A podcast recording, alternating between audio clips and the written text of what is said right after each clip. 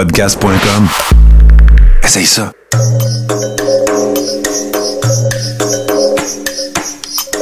Bienvenue dans le podcast Sur la Terre des Hommes.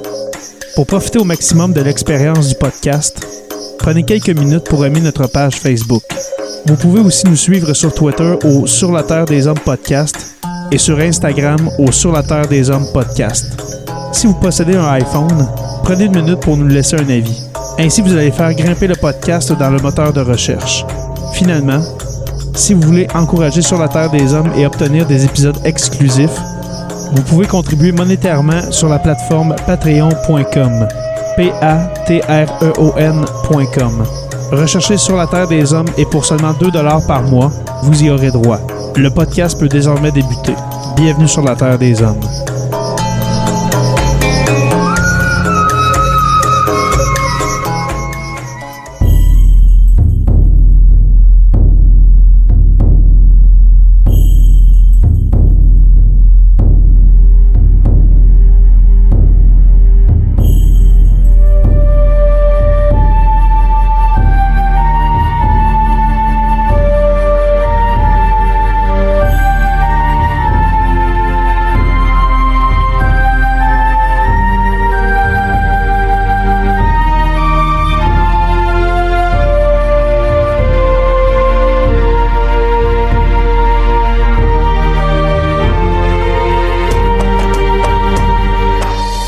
À tous et à toutes et bienvenue à ce dernier épisode de la saison 4 de Sur la Terre des Hommes.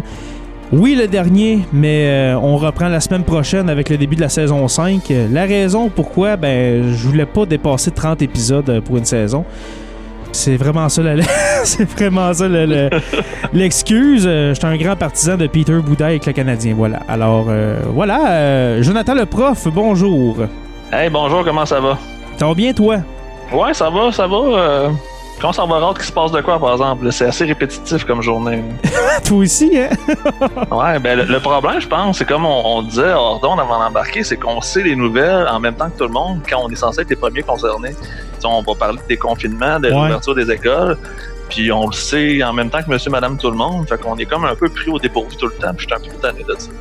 Ben moi, j'étais un peu tanné, puis euh, à la limite, comme on vient juste de se dire, il y a à peu près une minute en hors d'onde, c'est à, c'est à la limite insultant. Ouais, c'est comme si on n'était pas considéré. Ben, en fait, ça va revenir à ce qu'on ce qu'on va dire tantôt probablement, mais ça, ça montre un signe d'improvisation du gouvernement au jour le jour. Exactement. Et puis Tommy Girard, euh, bonjour. Hey, salut, salut. Comment ça va? Moi, ça va bien. De mon côté, je me suis reconverti dans un nouvel emploi de camionneur. Ah oui? Ouais, oui. Qu'est-ce que tu fais? Euh, les commandes IKEA ont explosé dans les dernières semaines. OK. C'est passé de 10 livraisons par jour à 110, 120 livraisons par jour. Fait qu'ils ont engagé des nouveaux gars, des nouveaux trucks. Fait que à tous les jours, je livre des trucs Ikea. C'est donc bien cool, ça. Mais je fais, je fais vraiment ça parce que ça me divertit, puis euh, ça m'occupe, puis ça fait en sorte que j'ai une routine, puis un semblant de vie. Mais t'as-tu un permis de classe pour euh, chauffer un Ouais, c'est camion? ce que je m'en allais demander justement. Ouais. Non, c'est chauffe le plus gros cube que tu peux chauffer qu'un permis de classe 5, fait que c'est des cubes de 26 pieds. Ah, ok. Ah, c'est donc bien cool, ça. Ouais, c'est cool, c'est cool, c'est c'est très divertissant. Ben, en tout cas, ben, ben, moi, je te, je te félicite euh, justement de, de, de te, te rendre utile à ça parce que moi, des fois, j'ai l'impression d'être inutile à part d'être euh, papa. Mais moi, tout, je me suis trouvé, euh, je me suis trouvé un- une occupation dans les, ben, dans le fond, dans, dans le dernier mois. J'en ai pas parlé dans le dernier épisode qu'on a eu ensemble, mais je, je fais l'épicerie pour euh, certaines personnes et surtout pour mon parrain et ma marraine qui sont euh, fin soixantaine, début 70. Alors, à toutes les semaines, quand ils ont besoin de quelque chose, ben, euh, je vais à l'épicerie, à la pharmacie, des choses comme ça. Alors, euh, Ah, c'est super ça. ouais, ça, ça- ça me permet d'aider puis de, de sortir en même temps, tu sais.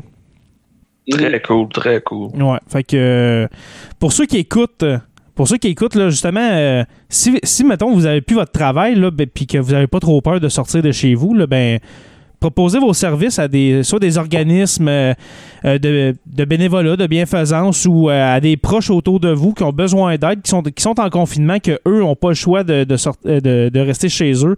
Par exemple, des personnes âgées, vos oncles, vos tantes, vos grands-parents, si vous les avez encore, là, ils vont être bien contents de ça.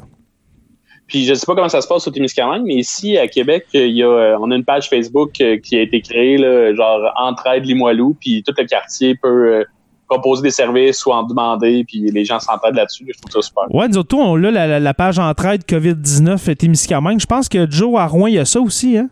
Ouais, mais je pense qu'ils l'ont. Avant, c'était entraide de Rouen-Noranda, puis je pense qu'ils l'ont changé pour entraide Abitibi-Témiscamingue. Ah, OK. Ah, c'est cool. Ouais, non, quand même. Puis c'est c'est quand même pertinent ce que le monde met là-dessus. Ouais. Mhm. Euh, moi, ça me fait penser, dans, dans le dernier mois, il y a entraide et puis tu peux aussi proposer des, des services ou, euh, euh, dire, qu'est-ce que tu ferais pour le monde ou tout ça. Euh, moi, j'écris des, des romans, des courts romans, là, des à peu près 200 pages, puis j'ai donné euh, trois romans là-dessus. À place des ventes, je les ai donnés directement. Fait que le monde avait juste à venir me voir en message privé, puis je leur envoyais la version électronique. Ah, ouais, euh, c'est donc bien cool. Ouais, fait que euh, il y a plusieurs personnes euh, qui ont euh, qui, qui m'ont contacté justement pour avoir mes romans. Fait que, Une petite lecture de chevet. exactement, une petite, ouais, ça, une petite lecture de chevet. tu sais, on s'entend que c'est quasiment de. Ben, dans le fond, c'est c'est du polar puis du roman policier. Là. Sûrement que des fois, ils ont eu de la misère à s'endormir. Mais en tout cas, c'était ma. C'était mon BA pour ces gens-là. Ouais, moi, par exemple, contrairement à vous, je travaille encore à peu près 25-30 heures semaine. En tant que conseiller pédagogique, moi, il faut que je prépare à chaque semaine un horaire euh, à donner aux jeunes, dans le fond, pour ceux et celles qui voudraient suivre un horaire régulier. Fait qu'à chaque semaine, il faut que je trouve des activités de maternelle à secondaire 5 en univers social. Puis c'est Mhm. sans avoir à apprendre ce qui a déjà été utilisé par les profs. Fait qu'il faut que je trouve comme tout le temps des nouvelles choses à chaque C'est semaine la job, ça. C'est de la job en salle, puis je me dis qu'il n'y a probablement pas personne qui va checker ça par la suite parce que je suis convaincu que les gens ont tellement de choses à faire présentement que je fais ça dans le bar depuis à peu près un mois. Ouais. Ben moi, ça, ça me fait penser, euh, ça me fait penser aux, tu sais, les trousses pédagogiques qu'on reçoit justement pour, euh, Ben, pour, c'est pour c'est un nos peu le même élèves. principe. Ouais. Ben, dans le fond, c'est un peu toi qui, qui les construis, quoi, qui, qui donne des Ouais, idées. ben, c'est que dans le fond, la commission scolaire de Rouen, on a décidé de faire nos propres trousses avec un horaire vraiment à chaque jour, avec des périodes. Fait que, mettons, si un parent veut vraiment, peut dire à son jeune, ben, matin, tu fais, mettons, histoire, maths. Après-midi, tu fais français, anglais. Mhm. Puis à chaque jour, tu as des activités puis des trucs de même de prévu. Fait que c'est c'est du clé en main, là, tout est disponible sur Internet. Comme moi, souvent, dans l'univers social, là, je leur plug de bons documentaires ou des podcasts euh, Ah, par rapport à l'histoire. Fait que tu sais, j'essaie de varier un petit peu, mais c'est de quoi de bien bien simple qu'on leur propose. Mais c'est ça, c'est de la job pas mal pour peut-être pas grand monde. La question, c'est euh, nous as-tu plugué? En parlant Pas de encore, podcast. non, j'ai comme, j'ai comme peur qu'il tombe sur ce que je dis des fois. Il faudrait que, que je me censure un peu plus. Mais dis-toi, Joe, que je passe euh, tout le temps par-dessus au montage. Alors, des fois, euh, vous, vous connaissez pas la bête qu'il y a à l'intérieur de Joe le prof parce que j'enlève au moins 15 minutes par show. Qu'est-ce qu'il dit? Non, pas vrai. Ah ouais. Aïe, aïe, ouais. Fait que, non, c'est. On est en train de. Je sais pas pour vous autres, là, mais j'ai comme l'impression qu'on on, est en train de s'habituer à cette vie-là tranquillement, pas trop vite. Euh, comme j'ai dit il y a deux semaines, j'avais eu un down il y a deux semaines, mais là, on dirait qu'il n'y a plus de down vraiment. Je, m'habitue. Je m'habitue à cette vie-là. Toi, Tom, est-ce que tu t'habitues tranquillement pas vite ou tu es encore dans une espèce de, de cocon de euh, faut que je me protège puis j'ai peur de rencontrer les autres? Ben, euh, on- moi, je trouve, tu sais, le, le discours est moins alarmiste, puis euh, on a comme euh, tranquillement réduit le niveau de dangerosité pour emmener les gens à reconsidérer le retour au travail. Euh, Ouais. Mais je, je me, je me tiens encore informé. Euh, puis, tu sais, il y, a- il y a des nouvelles. Tu sais, comme mettons récemment, il y a eu l'affaire des caillots, là, que le COVID-19, chez certains patients, pouvait entraîner des caillots qui emmenaient à la formation d'AVC, d'embolie Ouais, vu ça, ouais. cardiaque. Euh, tu sais, bon, ça, ça m'a comme donné un petit regain de oh shit, euh, c'était peurant. Mm. Mais sinon, c'est vrai, on s'habitue, euh, la, vie suit son cours, euh, on se rend compte que hey, finalement, euh, j'allais souvent au resto, tu sais, euh, je- ça me manque pas tant, coup que j'apprends à me faire manger chez nous, puis que je fais attention. Que, Exactement. je, trouve, je trouve que la, la vie reprend son cours. C'est sûr que je m'ennuie de mes amis, puis tu sais, moi, je- j'étais beaucoup dans l'univers du spectacle et tout. Exact, ouais. Ça, je vois pas que ça, ça réouvre avant l'arrivée d'un vaccin. Ouais, parce qu'il faut dire, toi, euh, toi, t'es un improvisateur, hein. Mettons, dans, dans tes temps libres, là, principalement. Excuse-moi. Ouais, mais j'improvise, puis depuis euh, un an ou deux, je faisais du stand-up. OK. Ah ouais, très cool ça. Ouais, fait que euh, là, tout- toutes les choses sont annulées. OK. Bon. Ouais, excuse-moi. Ah, J'en ai de m'étouffer, là. Ouais, ben, sûrement que les gens l'ont moins entendu. Vous autres, euh, vraiment, ça leur rentré dans vos oreilles, les gars, mais je me viens de m'étouffer vraiment solide avec euh, ma salive. là. Mais non, mais c'est vrai, mettons, l'univers, Ouais, c'est- l'univers du spectacle, l'univers euh, culturel, là, on, on regarde ça puis on se dit, hey, hey, ça va prendre un bout avant que ça reprenne, là, parce que cet été, il n'y a pas de festival. Euh, tu sais, mettons, les shows d'humoristes, les shows de musique, n'importe quoi, le théâtre, les, les- orchestres symphoniques, est mort. c'est mort raide. Ouais. J'ai beaucoup, euh, j'ai beaucoup d'amis comédiens et tout qui, euh, eux autres, c'est, la perte de plusieurs contrats. euh, Mhm. C'est un peu inquiétant pour eux. Là. Fait que, ouais. Euh, toi, Joe, t'étais, t'étais, pa- t'étais parti, mais j'ai demandé à Tom que je suis en train de m'habituer à cette vie-là, on dirait. Puis, tu sais, concernant la job, tu sais, je suis enseignant comme toi, puis on dirait que le télétravail, de plus en plus, euh, je m'habitue. Euh, les élèves euh, me rejoignent. Ben, tu sais, je les, j'ai- je les ai rejoints, mais après ça, ils, m'ont rejoint sur un groupe Facebook privé que j'ai créé. Alors, je peux leur parler là-dessus.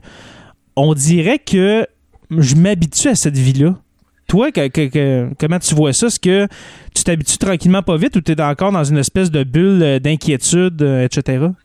Ben moi, je te dirais que je tente les deux. Comme j'arrête jamais, tu sais, je travaille tout le temps au moins une demi-journée par jour euh, dans Ouais. mes affaires. Je Mhm. fais beaucoup de rencontres avec Teams, avec Zoom et compagnie. Fait que j'ai pas l'im- l'impression d'avoir arrêté tant que ça. C'est sûr que d'avoir tout le temps un enfant à côté de moi, tu sais, qui me demande l'attention, des fois, là, je me sens mal, tu sais, de pas être en train de faire ma job comme il faut, de pas être en train d'être un bon père. Fait qu'il y a un peu ça qui me, c'est ce qui me dérange le plus, d'avoir l'impression de faire la moitié des deux de pas pouvoir vraiment tu sais, focusser sur quelque chose, mais en même temps, on est aussi bien de profiter du moment parce qu'on n'a aucun contrôle de toute façon. Que- quel âge ton enfant, ta, ta petite, toi? Elle va avoir 5 ans, elle rentre en maternelle, fait qu'elle, c'est la chanceuse qui va rentrer dans cette euh, belle euh, Ouais. situation-là en septembre. J'ai aucune idée de ce que ça va donner. Ouais, elle, elle va connaître vraiment le nouveau système d'éducation, en train de faire une réforme euh, de, Rentrer à jour 5 en ans jour. avec hein. les normes de distanciation sociale. Elle, va- elle va voir que c'est vraiment cool, l'école. Ouais, Il est sac, hein? Ça Euh, mal. Ouais, c'est ça. Euh, les gars, avant de commencer, euh, les stats, un peu comme d'habitude, même si on les entend aux nouvelles là, fait que j'y vais très rapidement. Le Canada, 51, 51 600 cas. Euh, le Québec, la moitié toujours. On est toujours, c'est- vraiment, c'est comme un métronome, là, 26 euh, 600. Dans le monde, dans le monde, le, le- le top 5 des, des- On dirait que je fais un palmarès à Musique Plus, mais c'est vraiment pas ça. Là. Mais les cinq pays qui en ont le plus, ben, le- les États-Unis ont passé aujourd'hui le cap du million de cas. Alors, il y a une personne sur trois dans le monde, officiellement, là, selon, le, selon les données qu'on a. Une personne sur trois dans le monde qui est infectée est aux États-Unis parce qu'il y a 3 218 000 cas dans le monde. Ensuite, en Espagne, 237 000. Là, j'arrondis. En Italie, 203 600. En France, 166 400. Et puis, en cinquième position, le Royaume-Uni avec 165 200 cas. Fait que ça ressemble pas mal à ça. C'est pas mal les mêmes, euh, les mêmes pays qui reviennent euh, aux deux semaines là, euh, quand, on fait des épisodes. Et puis pour le Québec, pour le Québec, avec les 26 594 cas, il y a 6 048 personnes qui sont rétablies, euh, 1761 personnes qui sont décédées. Puis ça ressemble à ça. Puis c'est à peu près du euh, entre 700 et 900 cas, ben dans le fond, nouveaux cas par jour. Et avec Quand ça, même. et- Un bon chiffre. hein? Ouais, alors 7 à 900 cas de, de plus euh, par jour. Et puis avec tout ça, ben, on entrevoit quand même le déconfinement de, de la province. Hey, je veux commencer avec une belle statistique juste pour nous montrer à quel point on est dans un drôle de monde. Si on Ouais, prend tous les États américains, toutes les provinces du Canada, il n'y a que le Québec et le Montana qui va se déconfiner en, en- en mai prochain. Ouais, Je pense vu, que c'est Tommy qui avait partagé ça. Ouais. j'ai vu ça, j'en ai parlé à ma blonde tantôt. Ah oui, c'est fou raide, là. Ouais. Fait que l'État du Montana, qui est l'État le plus rural des États-Unis, où il n'y a pas un chat de toute façon, tu sais, eux, ils peuvent peut-être plus se le permettre, mais nous autres, l'excuse est un peu plus dure à justifier, je trouve. Le Montana, si je me trompe pas, c'est un état euh, collé sur la Saskatchewan, genre, là? Dans, Ouais, dans si les prairies, pas, dans les prairies américaines. ou, euh, Alberta, peut-être. Moi, c'est ça, dans, dans ce coin-là. là. Dans ce coin-là, ouais. Fait que. euh, Non, mais Entre je, je comprends pas. Tu sais, je, je veux- je veux un peu déroger du plan que j'ai que j'ai fait avec vous autres là, pour euh, l'épisode, là, mais parlons-en tout de suite. Là. Je comprends pas pourquoi brusquer les choses là. en ce moment, quand, comme je viens juste de le dire, il y a 700 à 900 cas par jour de nouveau. Et puis là, on est quasiment rendu dans le 90 à 100 décès par jour. Qu'est-ce qu'est-ce que. Sais, On, on a parlé il y a deux semaines là, que c'était l'économie, là. Mais à un moment donné, là, c'est- c'est c'est quoi qui presse tant, là? Attends de voir. Là, on va, on, on va euh, rouvrir les écoles, les garderies. On s'entend que pour le primaire et puis euh, pour les services de garde, c'est impossible la distanciation euh, de 2 mètres. Alors, arrêtez de m'en parler. là. C'est c'est impossible pour des enfants. Moi, moi je pense, mettons, à mon petit gars, que il va rentrer à la garderie. Tu sais, il il comprend pas le 2 mètres, là. Ben, non, c'est clair. Il comprend pas, il y a deux ans, là. Comment ils vont faire? J'ai- En tout cas, mes, mes- mes pensées sont avec euh, les personnes dans les services de garde. Parce que c'est. Dans ma tête, c'est impossible. Ah, ça va Mais- être tout qu'un casse-tête. là. Il n'y a pas, euh, je m'avance, je sais pas, il n'y a pas déjà des services de garde pour les travailleurs dans les milieux essentiels qui ont à gérer justement des enfants de ces travailleurs-là? Ouais, Oui, ben, oui. Ici à Rouen, mettons, si je prends l'exemple, c'est une école qui fait tout. Ils prennent les jeunes de maternelle à sixième année, puis euh, ils se les tiennent occupés dans un service de garde à journée longue. là. Puis ça se passe comment dans ces milieux-là? J'en ai aucune idée, honnêtement, on n'entend pas beaucoup parler. C'est, euh, Ben, je me dis pas de nouvelles, bonne nouvelle, là, mais Ouais, c'est ça. sais pas plus que ça. Parce que au, au Témiscamingue, il y a la garderie, il y a une garderie à Ville-Marie que euh, ma blonde s'est fait proposer pour, euh, pour faire garder no- no- notre petit gars. Puis tu sais, finalement, ben, il est pas allé parce que j'étais là pendant le, ce mois et demi-là, parce que ça fait quand même un mois et demi qu'on est en confinement. Fait qu'il est resté avec moi. Mais euh, il il n'y a pas de nouveaux cas. là. Il n'y a pas eu d'éclosion, rien dans, dans, dans, dans les garderies euh, dans notre région. Mais comme j'ai dit, on est une petite région. Là. Pour ceux qui ne savent pas c'est où le Témiscamingue, c'est dans le sud de l'Abitibi, de l'Abitibi-Témiscamingue. Mhm. Puis on- en tout, on a eu 13 cas. Puis euh, je pense qu'il n'y a plus aucun cas. Je, je- je m'avance, mais je pense qu'il n'y a plus aucun cas d'actif au Je pense qu'il y en avait 14 dans toute la BTB qui étaient encore actifs là, de, de mémoire. Une exactement. Tu sais, sur, sur 150 cas, là, 149 cas, quelque chose de même. Là. Fait qu'on va rouvrir les régions euh, dans deux semaines pour être sûr que tout se remélange comme du monde. Mais comme on disait tantôt avant d'enregistrer, moi, ça me dérangerait pas, parce que moi, je suis enseignant au secondaire, toi aussi, euh, Joe, ça me dérangerait pas qu'ils rouvrent les écoles secondaires, mettons, dans notre région. Tu sais, parce qu'on on a moins de cas, etc. Mais moi, je pense, par exemple, à l'Outaouais, qu'il y en a plus. Euh, je pense euh, au Ça, c'est Saguenay-Lac-Saint-Jean. l'île de Montréal. Là. Mais tu sais, Mo- Montréal, parlons-en. L'île de Montréal, les écoles euh, primaires vont être, vont être ouvertes une semaine après les écoles en région, dans les autres régions du Québec. Du Québec Dans là. fond, on va être les cobayes. là, Puis si c'est pas si pire dans les régions cobayes, ben, ils vont rouvrir les grosses écoles. là. Ben, ils l'ont pas dit, mais ça ressemble à ça. Là. Ben, je pense que oui. Puis là, avec ce qui se passe à Montréal-Nord, c'est là où ça brasse le plus présentement. Ouais. Ça ira pas mieux, Ouais. d'après moi, si tu rouvres des écoles primaires à Montréal-Nord. J'ai j'ai aimé les, les titres de nouvelles qui disaient la situation est peu contrôlable euh, dans Montréal-Nord. Tu sais, Au lieu d'utiliser le terme hors de contrôle, Ouais, peu contrôlable. Peu On s'entend qu'une épidémie, c'est rarement contrôlable. En tout cas.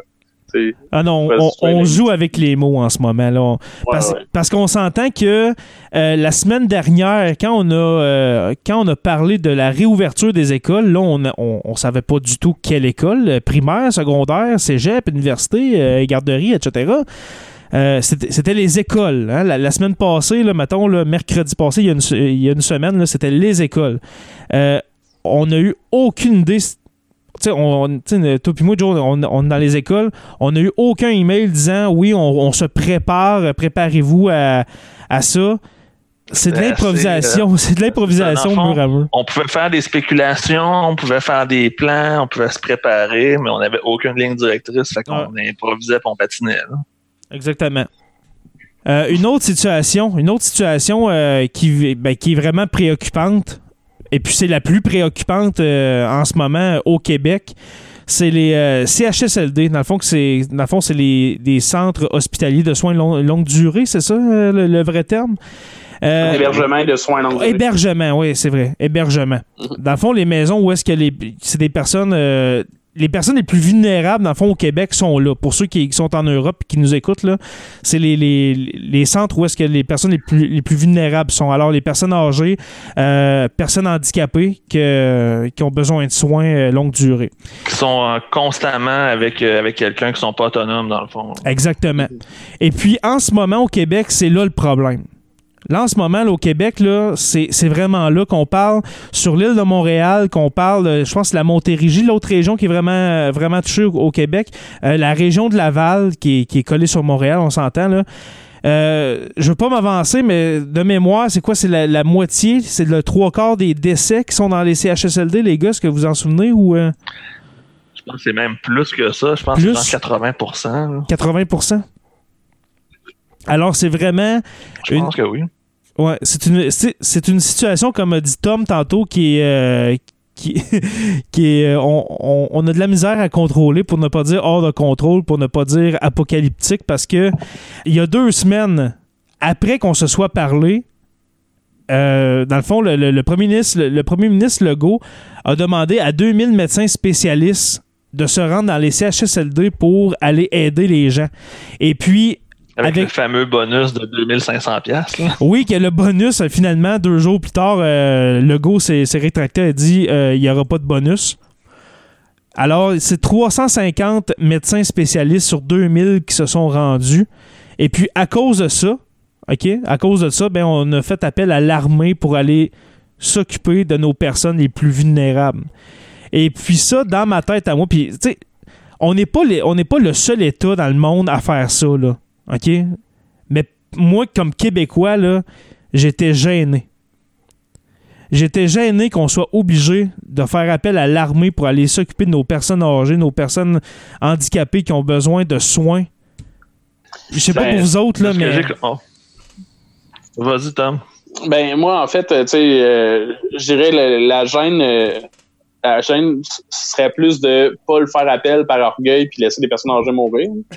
Euh, je pense que tu dans, dans n'importe quelle euh, situation d'urgence, il faut prendre les mesures qui s'offrent à nous. Puis là, tu sais, c'est une mesure désespérée un peu, mais récemment, il y a un article qui est paru dans lequel il y a, il y a plusieurs personnes âgées qui sont juste décédées parce qu'ils ont reçu à manger puis ont reçu à boire. Là. Euh, ça, ça, ça, je trouve ça absolument déplorable. Non, c'est inhumain. ça, Mais ça, là, à- avant que tu continues, Tom, là, ça, là, un jour, là, ben, dans, dans pas long, là, quand ça va être passé, là, d'ici un an ou deux, là, il va y avoir une commission d'enquête vraiment sur, sur les Ah, CHSLD. Puis on va Ils savoir qu'est-ce qui s'est passé. hein. Ben, ils n'auront pas le choix parce que, comme tu dis, comme tu dis, Tom, il y en a là, que oui, peut-être qu'ils sont morts du COVID-19, là, mais qu'ils étaient tellement asso- assoiffés, tellement affamés que ça l'a. Tu sais, Ça, ça s'est fait plus faible, vite. là. Ouais. Mhm. Puis moi, ce que Oui. je vois souvent passer, j'ai quand même des contacts un peu partout, puis euh, je vois qu'il y a beaucoup de personnes qui ont donné leur nom pour aller travailler dans les CH CHSLD, Mhm. ils se font pas appeler. Il y a tellement de bureaucratie encore dans le système de santé que Je, je la comprends pas, celle-là. moi non plus, je Non. comprends pas. Fait que dans le fond, l'armée, c'est juste parce que c'était plus simple de prendre 2000 soldats, clic, puis de les mettre, que de gérer du cas par cas de personnes au singulier. Fait que là, on se ramasse avec des gens qui ont aucune compétence là-dedans. Quand il y en a qui pourraient l'avoir, mais juste la gestion de tout ça, c'est juste trop compliqué. Moi, ce que j'aurais fait, là, au début de la crise, quand ils ont fait le, le- le- le numéro, ben, c'était pas le 811 pour, euh, pour Info Santé, là, mais c'était le numéro coronavirus. Pourquoi que on fait pas une ligne disant si vous avez si vous avez le temps, là, OK? Puis que ça vous tente de venir aider dans les CHSLD, là, appelez à tel numéro. On va prendre votre numéro de téléphone, on vous appelle dans les 24 heures, puis on va vous placer. Ça serait ben trop simple. Ça oui, je sais que ça serait bien trop simple, mais c'est ça. Il me semble que ça serait pas compliqué. Là, c'est sûr que en ce moment, là, toutes les personnes, comme tu as dit, Joe, là, toutes les personnes euh, qui ont donné leur nom, ben là, c'est sûr qu'il y a une enquête pour voir est-ce qu'il y a un casier, euh, tu sais, un, un, un- un casier criminel. On- Ben, c'est- comme une, une enquête, dans le fond, dans- d'embauche normale. là. C'est juste qu'ils prennent le même temps qu'ils prenaient d'habitude, sauf que là, le temps presse. Fait qu'il y a comme manque un peu de- d'efficacité dans Mm. le processus. C'est ça. Fait que, tu sais, sûrement qu'il y a une enquête sur chacun des, des CV qui, qui reçoivent de monde qui sont pas dans le réseau de la santé. Et c'est normal, tu veux pas avoir une espèce d'animal lecteur qui se ramasse dans un CHSLD à Laval, là, on s'entend, là. non, mais c'est vrai, là, tu sais, faut bien que tu saches, Oh, à- à- faut que tu saches à qui t'as affaire, là, premièrement. là. Ouais, puis j'avoue, quand t'envoies 2000 soldats, c'est des gens qui sont entraînés, qui sont habitués à obéir aux ordres, sont drillés. Fait C'est il y a quand même, euh, il y a quand même un, un côté efficacité. C'est peut-être pas des gens qui sont préparés à ça, mais c'est Mm. des gens qui sont préparés à obéir aux ordres et écouter les consignes. Fait que Ouais. je comprends peut-être un peu le, le- le réflexe qui a été fait. Là, c'est, moi, je trouve pas que c'est une mauvaise chose nécessairement. Surtout que ça leur fait une expérience différente à ces soldats-là en étant en CHSLD. Puis là, je m'avance dans un terrain que je connais pas, mais est-ce que quand on fait venir les soldats, c'est euh, le fédéral qui rémunère les soldats? Oh, c'est une très bonne question. Je serais porté à dire que oui, parce que les, les forces armées sont une compétence fédérale, mais je pourrais pas te confirmer. Fait que tu sais, c'est comme 2000 employés qui sont pas de juridiction provinciale, qui sont Que pas à être payés. pas. Ouais. Mais avec la réaction de Trudeau, euh, ça doit être euh, le fédéral qui paye parce que je sais pas si vous vous souvenez de, de sa réaction quand, euh, quand le Québec a demandé euh, l'aide de l'armée et puis euh, je pense même la même journée ou le lendemain, euh, l'Ontario a fait de même pour avoir de l'aide dans les CHSLD.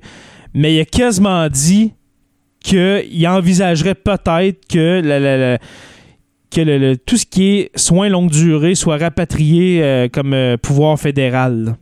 Ouais, puis là, ça brasse, c'est pas mal. Ah oui, là, ça a brassé. Je te dis que quand Legault s'est fait poser la question de, euh, le lendemain ou le surlendemain là-dessus, là, il a juste dit que les, les- les transferts les, les transferts en santé devraient être de 50% s'il veut faire ça, parce que sinon, ça va rester provincial. Ouais, là, c'est sûr que si on embarque dans une bataille provinciale fédérale, on sortira juste jamais de la situation. Bon, ben, c'est l'histoire du Canada. Hein? Ben, c'est ça, mais C'est que c'est pas le Canada. temps de faire de la politique sur un dossier comme ça. C'est pas le temps de se faire des- du capital politique, vraiment pas. là. Non, c'est sûr.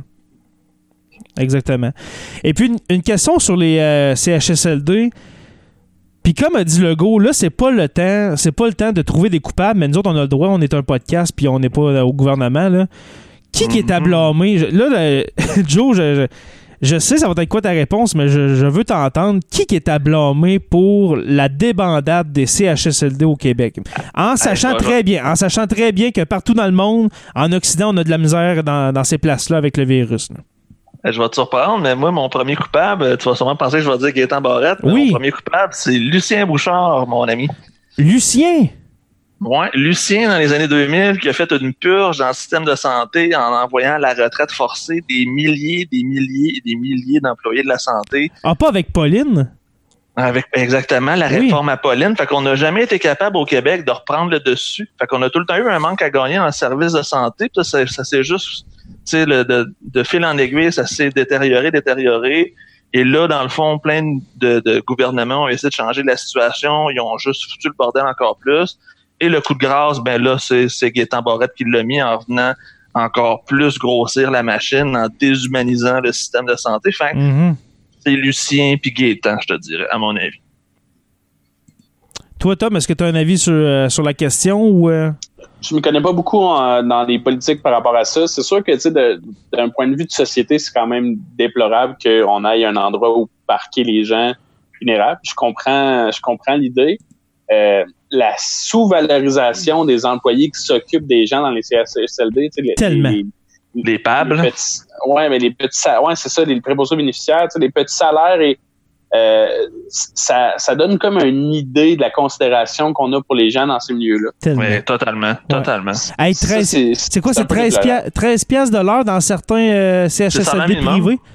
Ouais, salaire minimum. Hey, c'est incroyable. Pour, pour s'occuper des gens qui ont construit notre société, là, Ben, De on va- de la on- santé de ces gens-là. Ouais. C'est pas juste de aller la leur lire un santé. livre. Ouais, 13 piastres de l'heure.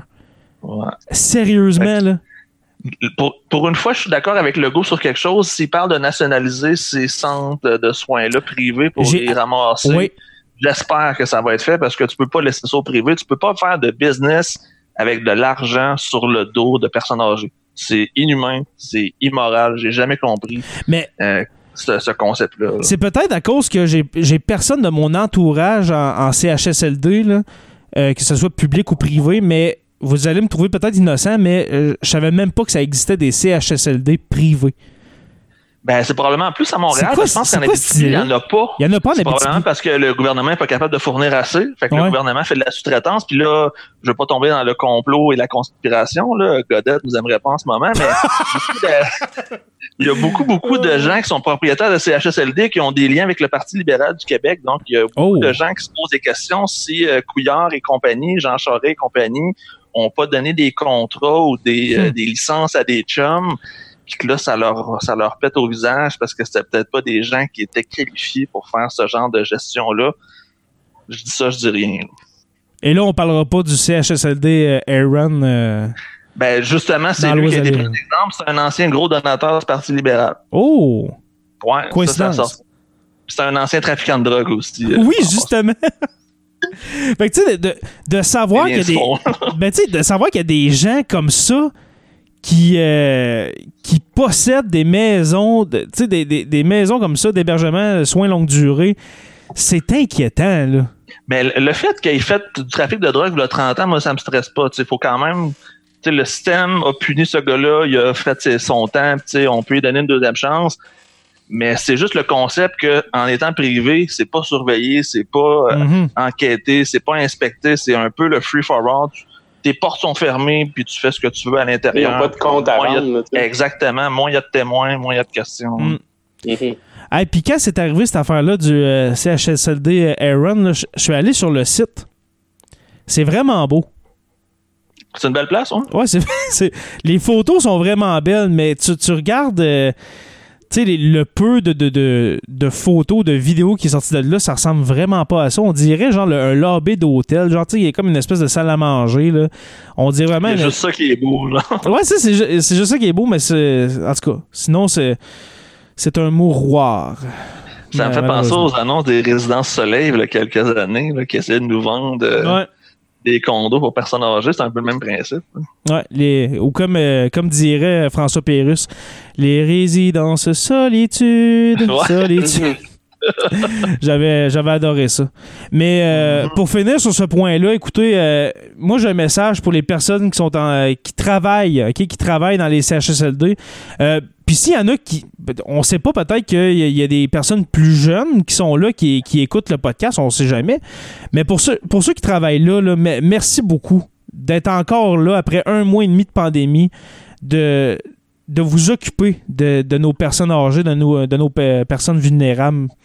Parce que sinon, là, ça serait l'hécatombe. On sait que c'est un hécatombe qu'on vit en ce moment, mais ça serait, comme j'ai dit tantôt, ça serait apocalyptique dans, dans ces endroits-là. là. Puis là, on, on parle même pas des centres hospitaliers en ce moment, comme euh, Maisonneuve-Rosemont, qui commencent à être infectés de Lakeshore aussi. tout bord, tout côté. Là.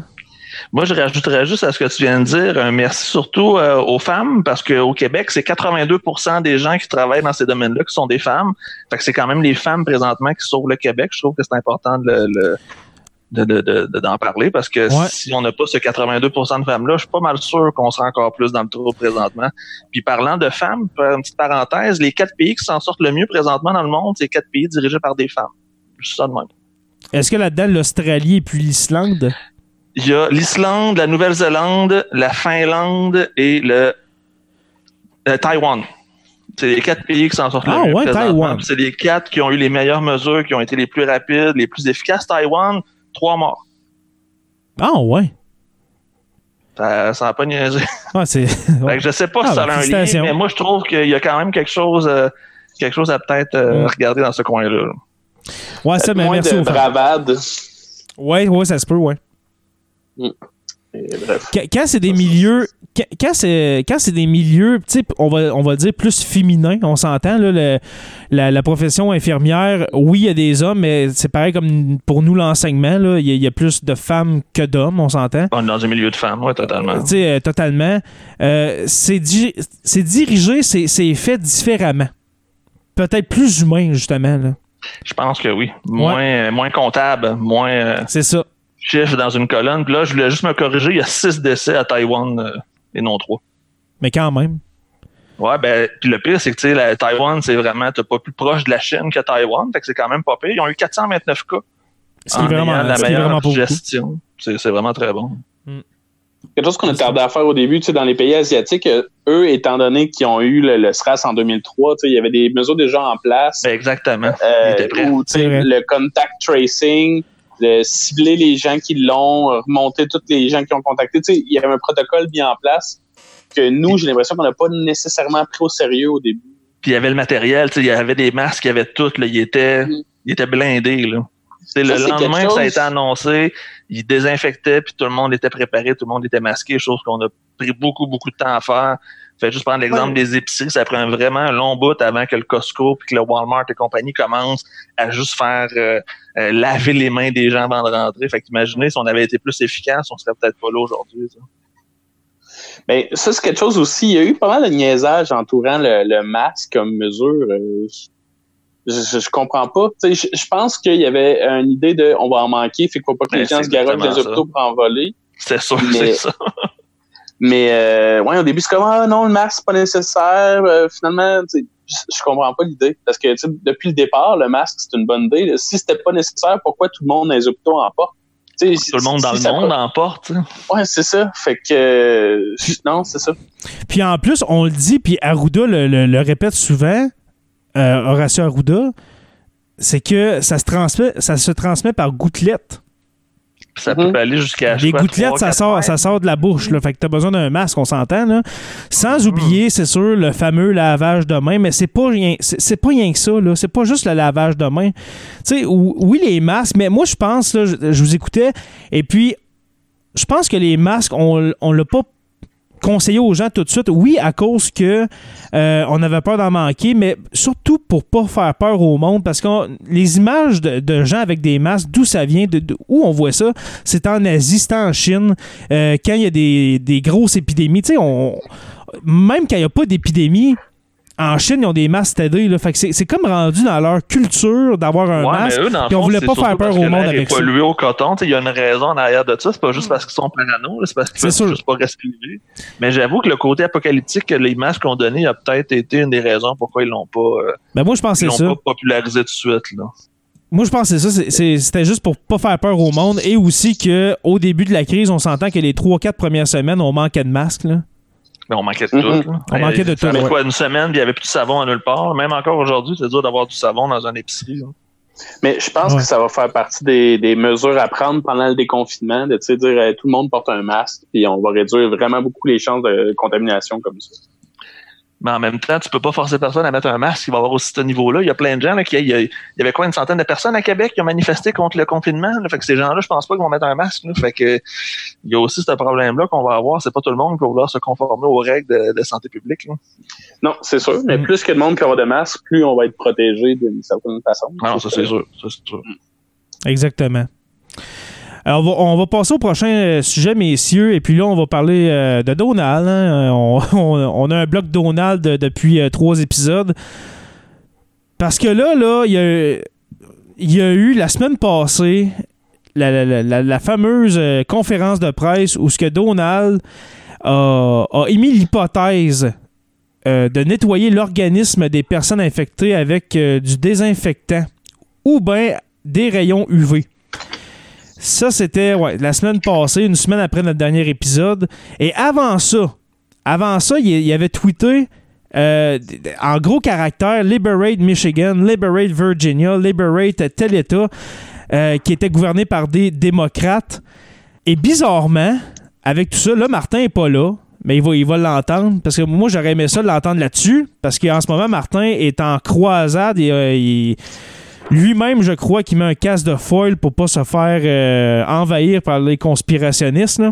Il conspirationne sur les conspirationnistes. Ouais, c'est ça, il est en train de virer. Le Inception. Là. Ouais, parce que même malgré ça, et puis je me suis fait remettre à ma place par bien du monde qui me disait non, c'est encore, il a été encore, il a encore été mal cité. Mais comment tu veux être mal cité quand c'est aussi clair que ça là? Il y a vraiment. Les gens, probablement, first, ces gens-là, ils, ils comprennent pas l'anglais. Fait que, tu sais, il y a peut-être aussi ce niveau-là. Ils ont pas compris la citation, fait qu'ils peuvent interpréter ça comme ils veulent. Je, je sais pas. euh, c'est parce qu'ils ont joué après avec euh, c'était sarcastique. euh, euh, il a pas voulu dire on devrait tester. C'était plus une question qu'il lançait dans l'air de même. tu sais. Question rhétorique. Là. Mais comme j'ai dit l'autre fois, c'est que c'est une, c'est une affaire de, de, de- de- Ça fait longtemps que tu crois à Donald Trump et que tu penses que c'est un gars super brillant. Tu peux pas admettre qu'il a dit quelque chose d'aussi stupide. Non, parce que sinon, ça admettrait que Ça ça, essaie de fait deux ans, trois ans, quatre ans que tu suis un imbécile. là. Mais je pense que c'est pas qu'il trouve intelligent. Le, le monde qui le suive, là, c'est pas son intelligence qui aime. C'est vraiment que, comme, comme Martin a dit au dernier épisode, lui, il dit les vraies affaires. Lui, il est Ça, cool. son franc-parler. Ah ouais, son frère parler, lui, il est cool, puis il remet, il remet tout le monde à sa place, puis tu sais, il a l'affaire, là. Un vrai Jeff Fillion. Un vrai Jeff Fillion. Mais tu sais, honnêtement, là, comment tu peux revenir après ça, dire non, non, c'était sarcastique. Je voulais voir comment que, euh, comment que les journalistes, parce que là, le lendemain, c'était ça, là, je voulais voir comment que les journalistes allaient réagir. Écoute, là, en ce moment, là, il y a 60 000 morts aux États-Unis. Comme tu as posté aujourd'hui, euh, Joe, ou hier, je me souviens plus trop, là, je me, vraiment, regarde, je me perds dans, mes- dans mes jours là, depuis, depuis le début. Là.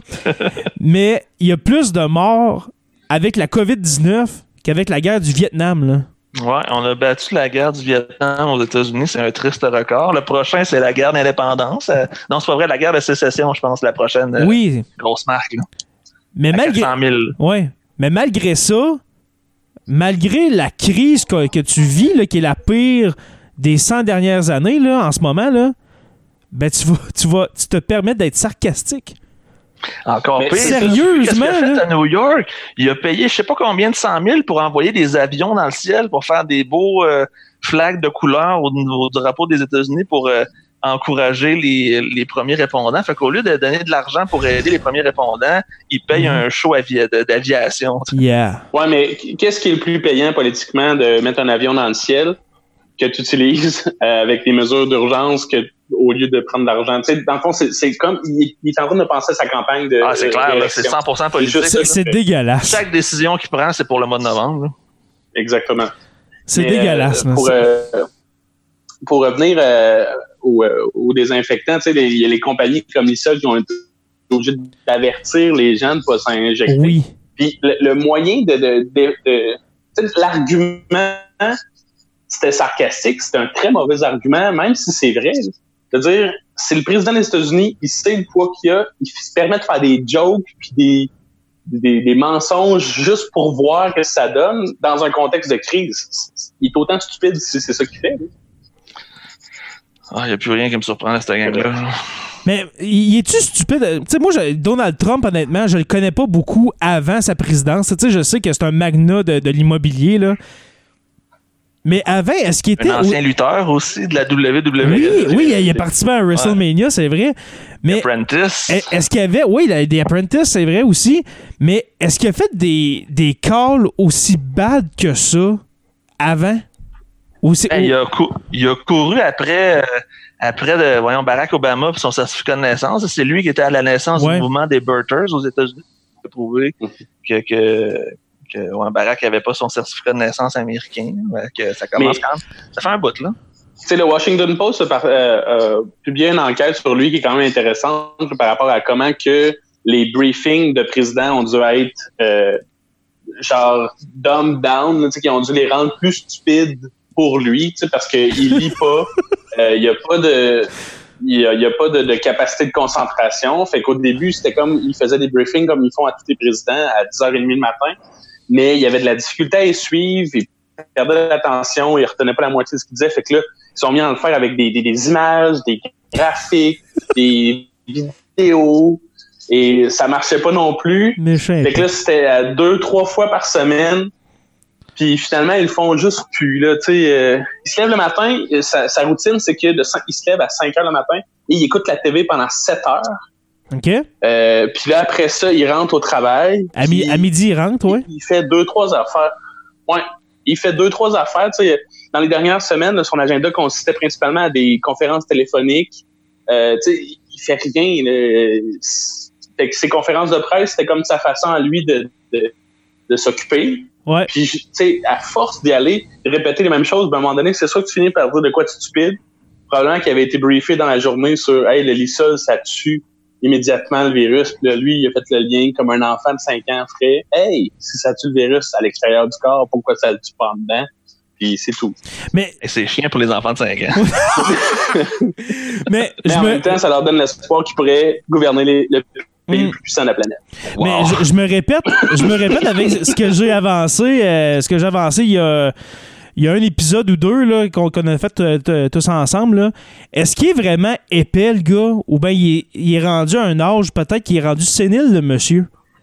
Hey, quand quand t'es tout le rendu. temps été comme ça. Moi, j'ai écouté beaucoup de documentaires sur Donald Trump, beaucoup de, de trucs, puis ça fait longtemps. Là, Il était pas de même complet, à- C'est un mensonge. OK. Tu sais, quand il a commencé à construire ses casinos à, à Atlantic City, là, Ouais. c'était tellement une, une catastrophe que son père venait gambler des millions dans le casino juste pour renflouer les coffres du casino de Donald. Fait que, tu sais, il allait jouer au casino, mais c'est dans le fond des prêts de plusieurs millions qu'il faisait en token pour pas que ça paraisse qu'il aidait son fils à sortir de son super gros casino. Je pense que c'est sa mère à Donald Trump qui a dit mon, mon gars. euh, tu sais, là, je paraphrase vraiment, c'est un résumé parce que je, ne l'ai pas devant moi, c'est vraiment de mémoire. Là. Mais elle avait dit mon gars est vraiment un idiot. Ça m'étonnerait pas. Je, pense- qu'elle avait dit ça, une affaire comme euh, mon, mon, mon fils est vraiment une des personnes les plus idiotes que j'ai que j'ai rencontrées. Mais, ta bref, mère, là, parce de- que je me, je me sens, je me considère privilégié de pas l'avoir comme dirigeant dans ce contexte de crise-là. Non, mais ima- imaginez là, un démocrate à l'os là, en ce moment là, aux États-Unis. Tu sais, quelqu'un qui est vraiment là, férocement, férocement démocrate comme euh, quelqu'un peut-être férocement euh, républicain. Là. Comment il doit l'haïr? là? J'ai quelque chose Ben, de vraiment. J'ai trouvé la quote, les gars, euh, de, de Mary Ann Trump. Euh, Ouais, c'est ça que je cherchais en gros, je, je le traduis, là. Oui, c'est vrai que c'est un idiot, il a aucune attitude sociale, mais ça reste mon fils. Tout ce que je souhaite, c'est qu'il fasse pas de politique, ce serait une catastrophe. c'est la citation. Ouais. Super. Puis il l'a fait, puis il est devenu l'homme le plus euh, le plus puissant de la planète. Il est devenu président, pas gouverneur. Lui, il est pas passé de gouverneur, après ça, euh, président. Non, non, lui, euh, directement président, puis on m'a trôné ça, moi. Ben, il, a- il s'est acheté une élection, en fait. là. Ben vraiment, puis il va s'en acheter une deuxième, je te l'annonce. À moins que Michael Bloomberg sorte le chéquier pour aider Joe, mais Joe, ça va pas bien. Mm. Joe, ça va pas. Non, euh, Joe Biden, ça va vraiment pas bien, tellement qu'en ce moment, il y a des rumeurs qu'on on essaye de tasser Joe Biden pour rentrer Andrew Cuomo. Croyez-vous à ça, vous autres? C'est une rumeur, Ah, là. ouais. C'est une rumeur. Ben, ça m'étonnerait Euh, pas parce que le Parti démocrate doit voir ce qui s'en vient. Puis il doit voir que Joe Biden, c'est pas le cheval gagnant. Fait que c'est sûr que les, les big tankers, les grosses poches du Parti démocrate doivent pas vouloir investir d'argent sur un Joe Biden en sachant que ça va être un échec assuré. Là, c'est, Mm. ça, ça, ça serait plausible, je te dirais, moi. Mais en même temps, Andrew Cuomo, il a dit qu'il voulait pas, euh, il voulait pas considérer la présidence. Puis, euh, ça, ça serait un move bizarre euh, de, de le switcher de même. Ça serait qu'il ferait une shortcut à tous les gens qui ont. peut-être Ouais, le primaire, processus euh, démocrate, c'est ça, les, les primaires n'auraient pas été respectés. Ouais, c'est Ouais, ça. ouais, En c'est ça. Ouais, c'est vrai, à la place de tous les supporters de Bernie Sanders. Ça serait chiant de dire Ah, Andrew Cuomo, il y a une free pass parce qu'en ce moment, il paraît bien euh, à gérer les. À moins que ce soit Joe Biden qui step down, puis que les Ah, gens du Parti oui. démocrate le laissent passer. Ça, ça se pourrait peut-être, mais sinon, comme tu dis, Tommy, là, ça serait ça serait chiant pour les vrais candidats là, qui ont fait quand même campagne Mhm. pendant longtemps. Ouais, tout le processus Ouais. des primaires, euh, il y, a- il y a beaucoup, euh, il y a- il y a beaucoup d'argent. Il faut, faut pas oublier que quand tu te présentes aux primaires pour euh, un des deux partis euh, aux, aux States, euh, c'est de l'argent là, que tu dépenses en- dans une campagne électorale. là. Oui, il y a des, t'as des, t'as des argentiers, t'as des gens qui vont vraiment euh, donner pour ta campagne, mais il y, en a beaucoup que c'est leur argent personnel. là. Tu mets ta vie dans ta campagne électorale. Mhm. Tu sais, Bernie Sanders, je me demande comment. Empreinte, probablement. Ouais, aussi, ouais. Ben, tu sais, dans la campagne de 2016, je pense que Bernie Sanders, il a, il a tout mis ce qu'il y avait pour ça. Parce qu'il s'est dit, au pire, je vais continuer à, à être gouverneur. Je pense que c'est- c'est le gouverneur du Maine, si je me souviens bien, euh, Bernie Sanders. Euh, Vermont. Vermont, je pense. ouais. Vermont. Vermont, oui, Vermont.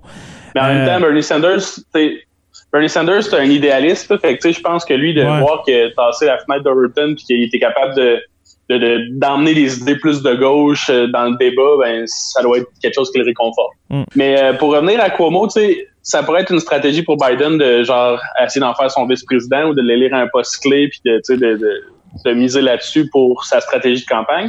Mais il a déjà fait la promesse qu'elle allait euh, nommer une femme vice-présidente. Fait que OK. Revenir là-dessus, ça pourrait écouter aussi. Là. Ouais, peut-être un Elizabeth Warren ou Kamala Harris, c'est une femme qui paraît Ouais. bien, puis qui pourrait aller chercher le vote autant des femmes que des, des communautés euh, culturelles aux États-Unis. là. Mhm. Michelle Obama, c'est-tu possible? Mais, euh, hmm, ouais, ils en ont parlé, mais je, je croirais pas, euh, pas vraiment. Ok. Mais, Là, je sais pas si je me trompe, là, parce que je suis sur un site là, que j'ai regardé bien, bien vite, mais Mhm. euh, à date, l'élection présidentielle, non, la, la dernière élection présidentielle aurait coûté 8 milliards de dollars, euh, autant à démocrates que républicains. Ouch.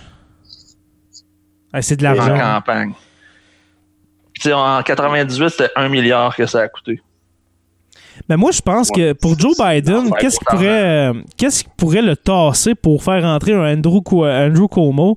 Et puis là, tu sais, oui, on peut dire que Andrew Cuomo a dit non, euh, ça m'intéresse pas la présidence, mais en même temps, c'est, sais, il va pas dire euh, que ça l'intéresse quand il a. En tout cas, je pense dans le processus des primaires qui, a été interrogé, Tom, si je me Ce serait souviens. pas le bon temps, là. Ce serait pas le bon temps en ce moment, mais si, Euh, admettons, ça. fait, oui. C'est son frère qui l'a interrogé pendant une entrevue euh, où Ok. il parlait justement du coronavirus, une entrevue hilarante que je vous invite à écouter là, sur Son YouTube. frère est journaliste ou. euh? Ouais, son frère, c'est euh, oui, c'est un, Ouais, c'est un host. c'est un grand nom du journal. Ouais. Puis euh, ils font une, une entrevue, puis une entrevue avec des questions très très serrées. Là, tu sais, euh, c'est une bonne entrevue et euh, tu vois que c'est des un peu comme un petit frère qui agace un grand frère, là, mais tu sais, c'est des bonnes questions qui le cernent dans un coin. Puis la fin de l'entrevue, les cinq dernières questions, c'est des questions là, genre sur le spaghetti de leur mère. Là, tu sais, ça devient vraiment très, euh, Ah ben cool, très, très Dans le fond, en même Ouais, temps, ouais, c'était pour montrer qu'il n'y avait pas de, de parti pris pour son, pour son frère, tu sais, qui était Non, capable non, non, d'être euh, impartial puis de faire sa job comme Mm. du monde. Ça- Puis Ça dans cette intéressant. entrevue-là, il a dit Est-ce que tu considères la présidence américaine? Il a dit non. Est-ce que tu crois qu'un jour tu vas considérer la présidence américaine? Qu'est-ce qui fait que tu considères pas la présidence américaine Tu sais, il lâche pas là. Ouais. Puis, euh, Puis le pire, c'est qu'il doit Ouais, savoir la réponse. Là, tu sais. ouais, c'est très, ça a l'air de irriter beaucoup son grand frère là, de se faire harceler de même. Fait que euh, non, euh, je vous invite à l'écouter ça. Ouais, parce que ça a l'air. de- Parce que je l'ai pas vu, cette entrevue-là, mais Andrew Cuomo, il a l'air vraiment d'un homme, tu sais, vraiment stoïque, tu sais, vraiment sérieux, puis. euh, tandis que son frère, il a de l'air Joker un peu, tu sais. ouais, ouais. Il y a, il y a une phase de ça. une, Ouais. une belle dynamique. Ah, c'est cool. Mais ça. euh, là, j'ai l'impression qu'on s'éloigne un peu du, euh, du COVID-19. euh. Ouais, non, mais c'est intéressant comme discussion politique, j'a- j'adore ça. Euh, on va rentrer, les gars, directement dans le, le, le principal bloc, et puis là, c'est le déconfinement au Québec. Parce que cette semaine, le gouvernement québécois a annoncé, euh, ben, le fond, en début de semaine, un échéancier pour le déconfinement des divers secteurs de la société. Euh, comme on a dit tantôt, les écoles primaires, services de garde qui vont rouvrir le 11 mai pour l'ensemble du Québec, euh, Québec, excepté la grande région de Montréal.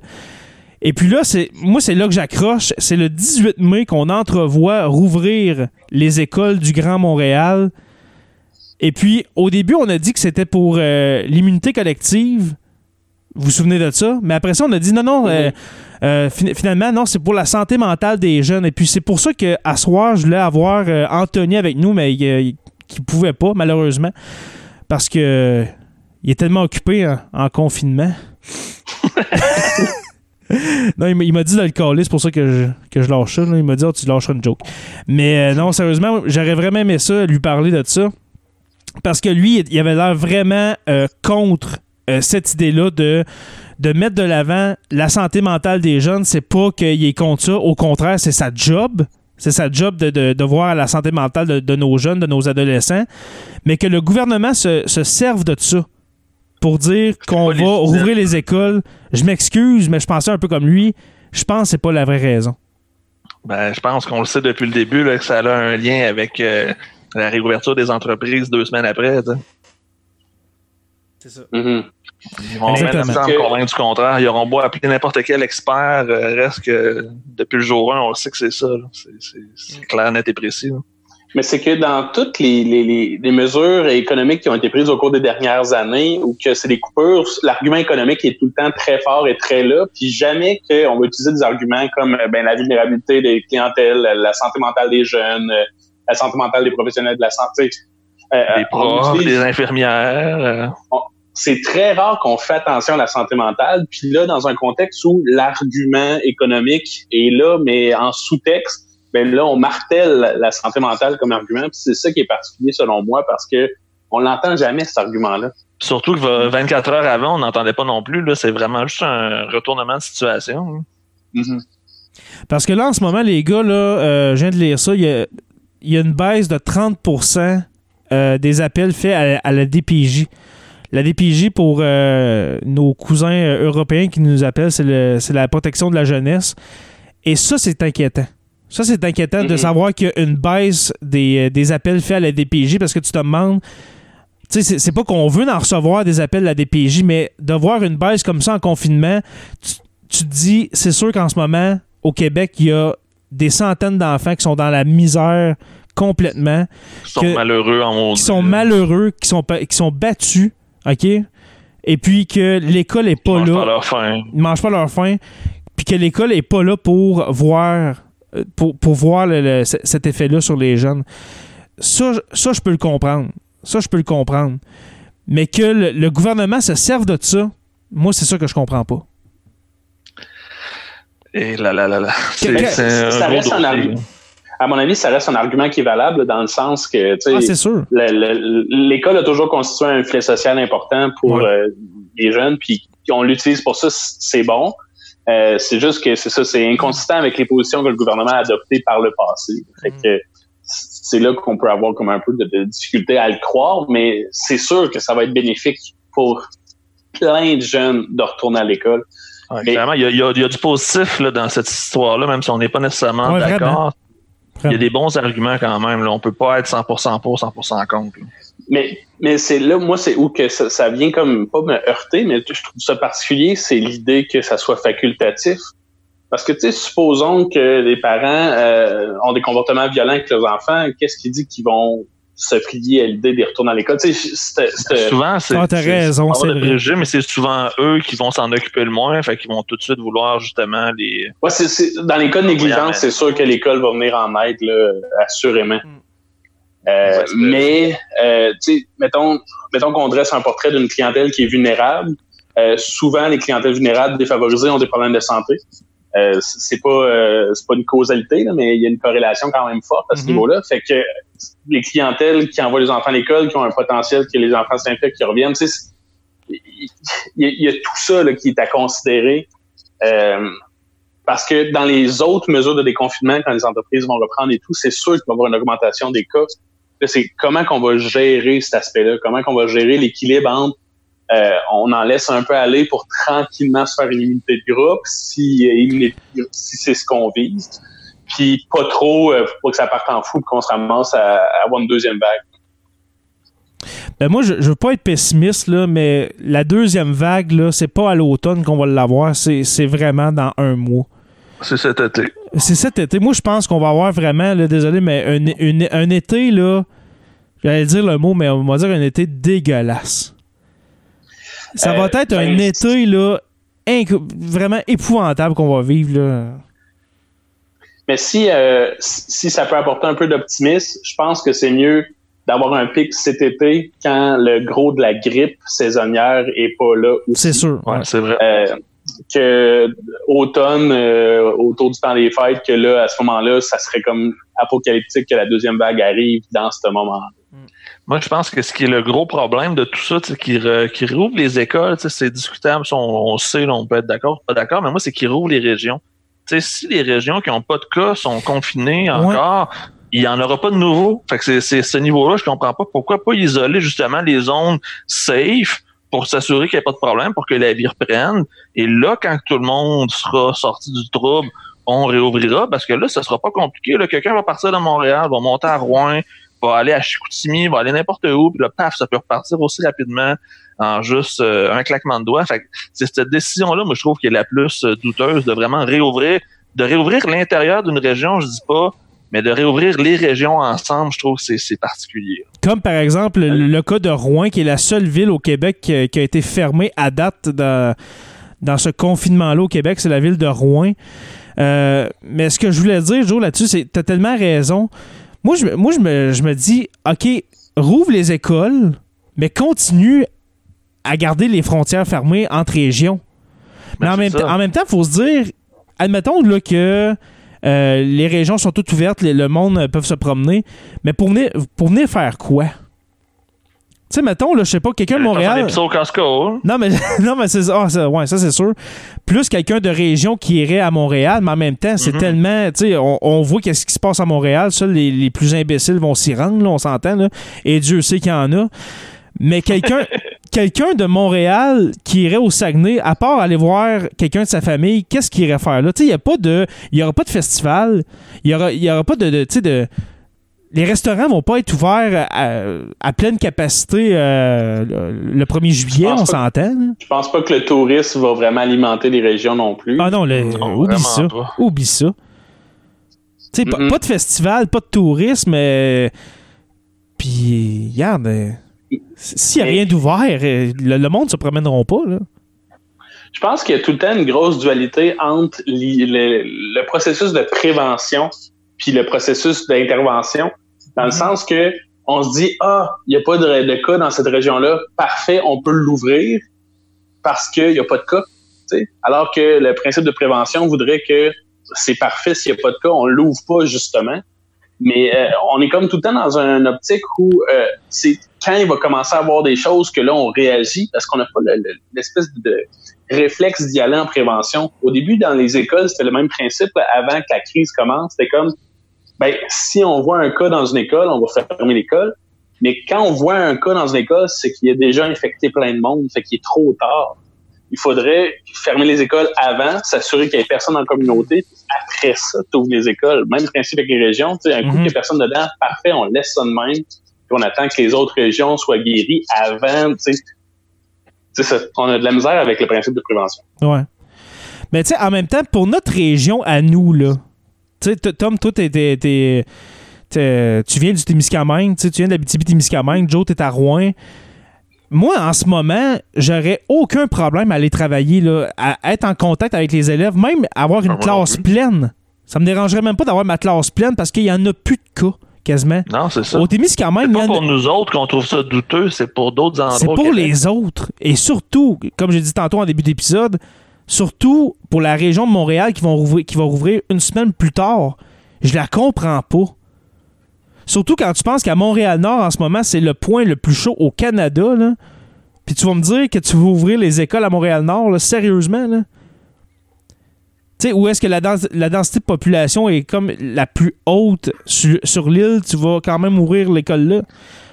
Je la comprends pas. C'est, c'est- Mais en, il manque de temps, détails. si on y va avec nos si on avec nos arguments de tantôt par rapport à la vulnérabilité des, des, des gens puis le, le besoin d'aller à l'école comme filet social, Montréal-Nord, c'est comme l'endroit où que, ils ont le plus besoin de filet social aussi. Exact, c'est ça. Euh, donc, il faudrait qu'il y ait des interventions ciblées qui se fassent là ou de l'intervention. tu sais, Je, je sais pas, c'est, c'est c'est une problématique complexe parce que la, la crise qu'a fait, ça fait juste révéler les inégalités qu'il y avait avant. Ouais, la crise. vraiment. Exact. Tellement. Puis, euh, on peut pas les régler, on peut pas régler ces inégalités-là en même temps qu'on gère la crise. Puis on dirait que dans, dans l'argumentaire de beaucoup de monde, c'est comme ben, il faudrait régler les inégalités sociales. Ça, ça arrivera pas, là. Ça arrivera pas que on va régler ça en même temps qu'on gère un épidémie. Non, disons que je suis content de ne pas être un employé de staff d'école de l'île de Montréal en ce moment. Ouf, ouais. Ça doit être tellement stressant, là. Tu dois te dire en ce moment que, comment ça va marcher. Même juste une direction. En ce moment, en ce moment, je pense aux profs du primaire, nos collègues qui vont rentrer au primaire. Ma belle-sœur, ma belle-mère qui sont euh, enseignantes au primaire, je pense à, pense à elles parce que ils ont tellement aucune idée comment ça va fonctionner, là. Quand tu enseignes, les autres, ils en- ils enseignent pas à, des jeunes de maternelle, mais ceux qui sont profs de maternelle première année, deuxième année, les, les tout petits, là, comment tu vas essayer de leur faire comprendre que non, tu peux plus euh, emprunter un crayon à Xavier, non, touche plus à l'efface à, à Maïka, non, touche plus à.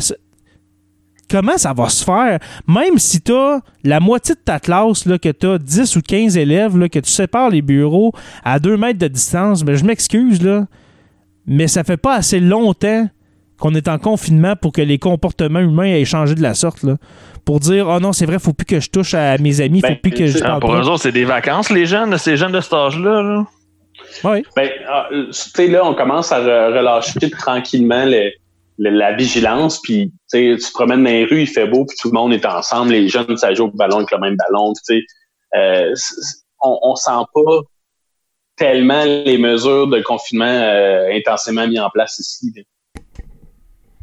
J'imagine que quand les écoles vont être repris, quand la job va être repris, là, les Mhm. gens vont avoir plus tendance à tricher sur les mesures là, encore. Ouais, parce que moi, moi c'est ça en même temps que je comprends pas. Euh, ce sujet-là, ce soir, vient vraiment me chercher parce que justement, on est dans ce milieu-là. Tu sais, nous autres, on est profs, moi puis Joe. Toi, Tom, tu travailles avec les jeunes. Et puis, c'est comme tu dis, c'est le pour résumer, c'est un filet social qui est essentiel pour nos jeunes, que ce soit nos, nos- petits-enfants, nos adolescents, euh, les personnes qui veulent re- retourner sur le marché du travail, qu'on pense euh, aux écoles pour adultes, etc. C'est sûr que c'est une partie de leur vie qu'on enlève. Puis je sais qu'il va falloir que ça reprenne à un moment donné, mais pourquoi recommencer là? Quand tu sais qu'en Amérique du Nord, il y a juste le Québec puis le Montana, comme on a dit tantôt, qui vont rouvrir les écoles avant, avant la fin de, de l'année scolaire. Moi, moi c'est- là que ça me bug complètement. Ben, le choix de la date est, est particulier. Moi, je pense qu'il y, a- il y a une idée de vouloir euh, pas précipiter la deuxième vague, mais augmenter le nombre là pour aplatir la courbe en vue de l'automne. Il y a, peut-être cette idée-là. Mhm. Euh, ce qui, qui- tu sais, le, le texte que Alain Vadeboncoeur a écrit, euh, malgré son peu d'expertise en épidémiologie, euh, allait dans ce sens-là. là, L'idée que, bon, on fait augmenter les cas durant l'été, plus facile à traiter, puis à l'automne, ben, on va pouvoir traiter des cas euh, aussi. Moi, il y a un argument qui me gosse, qu'on entend souvent, c'est on restera pas euh, confiné deux ans là, jusqu'en attendant le vaccin. On Comme entend si- souvent celle-là. C'est un faux dilemme. tu sais. Mhm. C'est soit on sort maintenant, soit on sort dans deux ans, alors qu'il n'a jamais été question de euh, il y a une porte qui va s'ouvrir aujourd'hui, puis elle va être fermée jusqu'à temps dans deux ans. Euh, Mm. Puis là, les gens disent ouais, mais qu'est-ce qu'on qu'est-ce qu'on va qu'est-ce que ça va changer en septembre, qu'est-ce qu'on va savoir de plus? Ben, déjà, il y a des traitements qui sont mis de l'avant là. On apprend des nouvelles choses sur le virus. Euh, je trouve qu'on sait pas grand-chose encore pour se lancer en disant bon ben on sait que les jeunes ne semblent pas trop en souffrir, mais là, il y, a- il y a des, des cas d'augmentation de maladie de Kawasaki, euh, Kawasaki ouais. Euh, un cas assez rare d'inflammation du système sanguin chez les enfants dans le nord d'Italie, en Angleterre, qu'on dit qu'ils sont peut-être liés à ça ou peut-être pas, mais on ne sait pas encore. Oui, la- l'affaire des orteils, hein, c'est ça? Euh, euh, non, c'est un autre, un autre cas. Je vous partagerai l'article par rapport à ça. Euh, c'est des, des, des cas de, de- les enfants se ramassent aux soins intensifs. C'est une maladie qui existe, qui existait avant le COVID-19, mais là, il y a comme une augmentation tellement importante de ces maladies-là dans ces régions-là qui se disent cette augmentation-là est peut-être liée au COVID-19. Ils le savent pas. Euh, mais si oui, ça serait problématique. Là. Puis c'est le fait qu'on qu'on n'a pas encore d'infos qui est stressant, je trouve. Ben, c'est justement, puis je- tu sais, entre nos, entre nos épisodes qu'on fait aux deux semaines, tout le monde, là, on se parle quasiment tous les jours sur une discussion Messenger, puis on se partage des articles, tu sais, nos, nos, nos découvertes là-dessus. Puis à un moment donné, j'ai lâché un commentaire, juste, voyons, c'est quoi ce virus-là, sérieusement, là? Si c'est vraiment relié, là, ce que tu dis, Tom, au coronavirus, là, c'est quoi cette cochonnerie-là pour que ça fasse ça aux enfants, qu'un autre, euh, tu sais, qu'un autre, euh, qu'un autre place dans le monde, ben, ça, ça fait quelque chose aux orteils des enfants. C'est quoi au juste? C'est, c'est pas normal, là, c'est... Là, on a vu aussi là, qu'il y a de plus en plus de gens qui pensent que ça pourrait causer des caillots, des ACV. Fait que ça, c'est un autre problème que tu rajoutes. Exactement, tu sais, pour les Mhm. jeunes de 20, 30, 40 ans, tu sais, on s'entend, c'est la jeunesse, ACV, là. là, tu, tu peux pas rien faire. Là. Si t'as un ACV, tu peux pas le prévenir. là. C'est, c'est comme bang, ça arrive, Exactement. c'est ça. Ben, c'est, euh, ça serait euh, relié là, dans le sens les complications euh, au niveau pulmonaire, puis le fait que les, euh, les respirateurs artificiels semblent peu fonctionner, c'est qu'il se ferait des micro-caillots dans le sang qui euh, viendraient engorger les poumons, puis là, à ce moment-là, le sang ne pourrait pas s'oxygéner, puis retournerait dans le corps pas oxygéné. Puis ça ferait en sorte que les gens euh, décéderaient euh, suite de ça. Mais ça fait pas des micro-caillots chez tous les gens. Euh, Non. ça en fait chez certains, d'autres non. Et là, ça serait euh, par rapport à leur système immunitaire, comment que le système immunitaire réagit. Puis les orteils, ça serait encore lié aux caillots qui se feraient euh, dans les orteils à ce moment-là, des micro-caillots qui se feraient dans les vaisseaux sanguins. Puis ça fait, Ouais, puis ça, ça enfler les orteils des enfants, genre, là. Ce que de, de ce que j'ai vu, là. Hey, les gars, j'ai un commentaire que je veux vous lire. C'est quelqu'un qui a euh, posé une question euh, sur un réseau, euh, un réseau de nouvelles, et puis je vous le lis, OK? La madame s'appelle Sonia. Je sais pas si vous l'avez vu, si vous l'avez lu, là, mais je le lis. Je suis une mamie de 56 ans, secrétaire d'école au primaire. Ce que je ne comprends pas, c'est que je n'ai pas le droit de voir mes petits-enfants, mais ça serait correct que je travaille pour six- 600 autres enfants. En gros, là, Hmm.